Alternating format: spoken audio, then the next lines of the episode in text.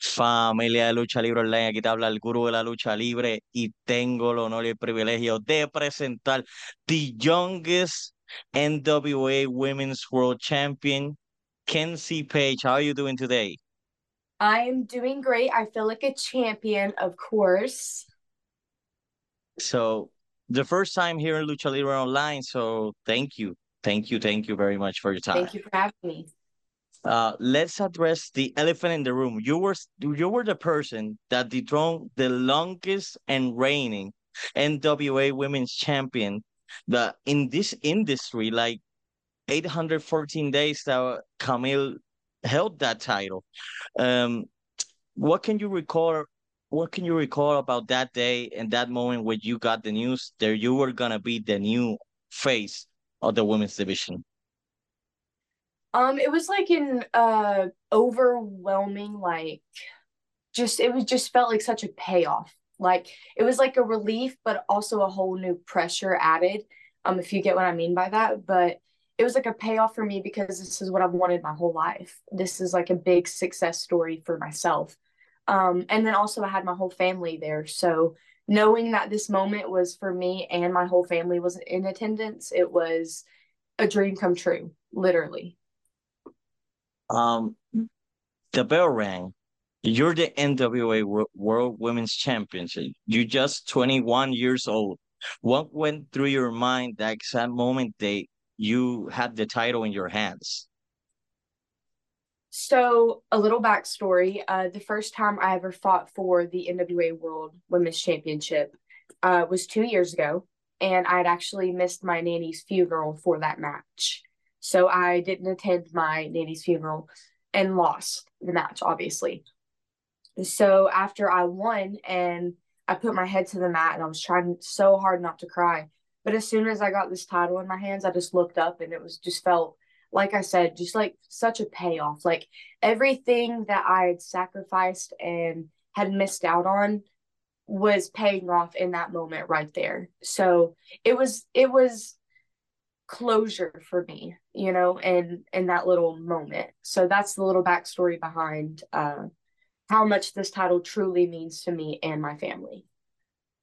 Well, that's really, really a good story to to have that title regarding mm-hmm. your nanny. Um, you had an historic weekend with your group, Pretty Empowered. Um, how do you get that celebration, that huge celebration um, that weekend with Pretty Empowered?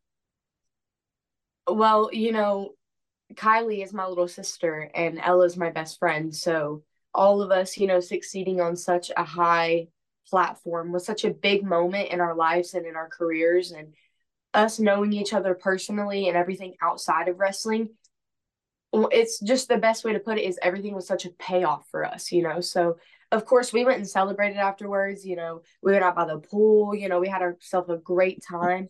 Uh, Pretty Empowered celebrated like we do. We went big. You know, um, but yeah, all of us together, we just that whole weekend, dream come true, magical moments, and something that we will never forget ever in our lives.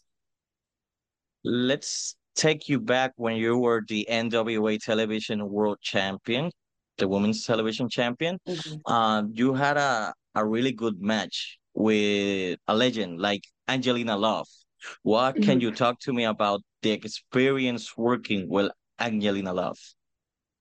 You know, working with anyone, especially like Angelina Love, you learn so much, right? Because she's been around so long. She does have so much to offer. So being young, like you said, I'm only 21, being young and getting to, you know, wrestle Angelina, and obviously a lot of people think Pretty Empowered is a playoff of the Beautiful People, so it was almost like you know mirroring each other almost in that match. Um, it was a really big, you know, ten year old, eleven year old Kenzie is freaking out. You know, I'm in the ring with Angelina Love. Uh, it was a very big moment in my career and personally to me. So she helped me a lot. You know, she's smart. There, you can learn anything from anyone, and I learned a lot from Angelina let's go back in time. How did the mm-hmm. opportunity mm-hmm. working for the NWA came to a reality? Who contacted you initially and how that conversation went? Um, it was the beginning of 2021 and Danny Dills, actually, he's been a very long time family friend of ours. Uh, but Danny Dills actually messaged me. It was like, hey, there is an extra spot available for the National Wrestling Alliance, and it's in Nashville. Would you be able to make it tomorrow? So literally the next day I was there. Um, I was only supposed to be there one day. Um, I guess they liked what they saw and they kept me around for the rest of the weekend. And then after that, they just kept calling me back, kept calling me back, and eventually it flourished into what it is now. What are your thoughts now on the NWA women's division?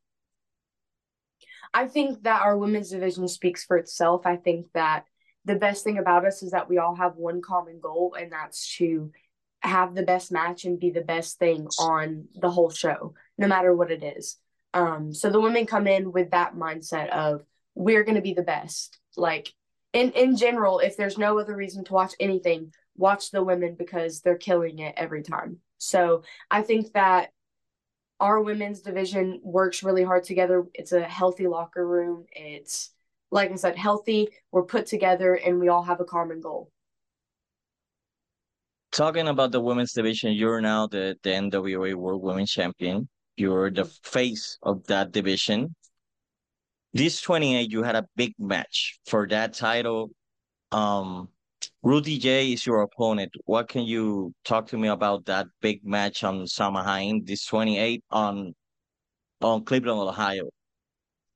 Um, I think that walking into this pay per view, Pretty Empowered has a lot of eyes on them. Um, because you know this is our first dominant reign, right? This is the first little chapter of what could be, you know, a dominant, successful reign for Pretty Empowered.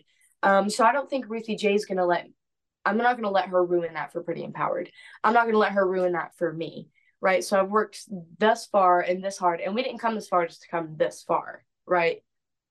So our goal is to you know, Pretty Empowered is going to trail over Markova and Taylor Rising. I'm going to trail over Ruthie Jay because this is just step one on the long adventure that awaits for Pretty Empowered. And we're not going to get tripped up after the first step. What what would, can we expect from you now that you are the face of the NWA women's division? You can expect more attitude, more history, more everything. I walk in the first ever Triple Crown Women's Champion in NWA. I'm the youngest NWA World Women's Champion.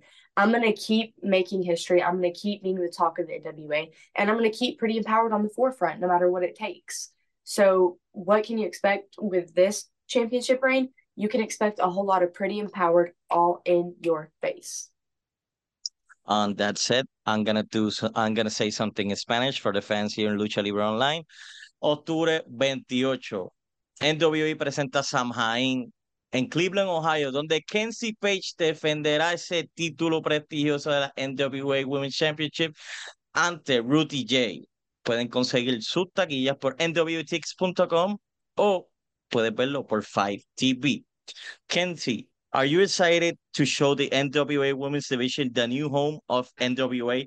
By that, I mean Billy Corgan re revealed that NWA will have two shows on television on 2024.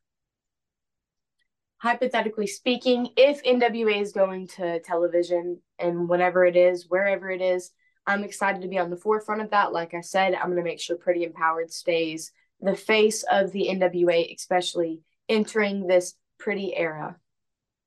Oh, for that being said, Kenzie, thank you for your time here at Lucha Libre Online.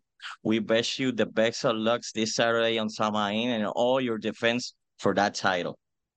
Thank you. So, ya saben, octubre 28, Samain, NWA Cleveland, Ohio. Sus taquillas, nwtix.com.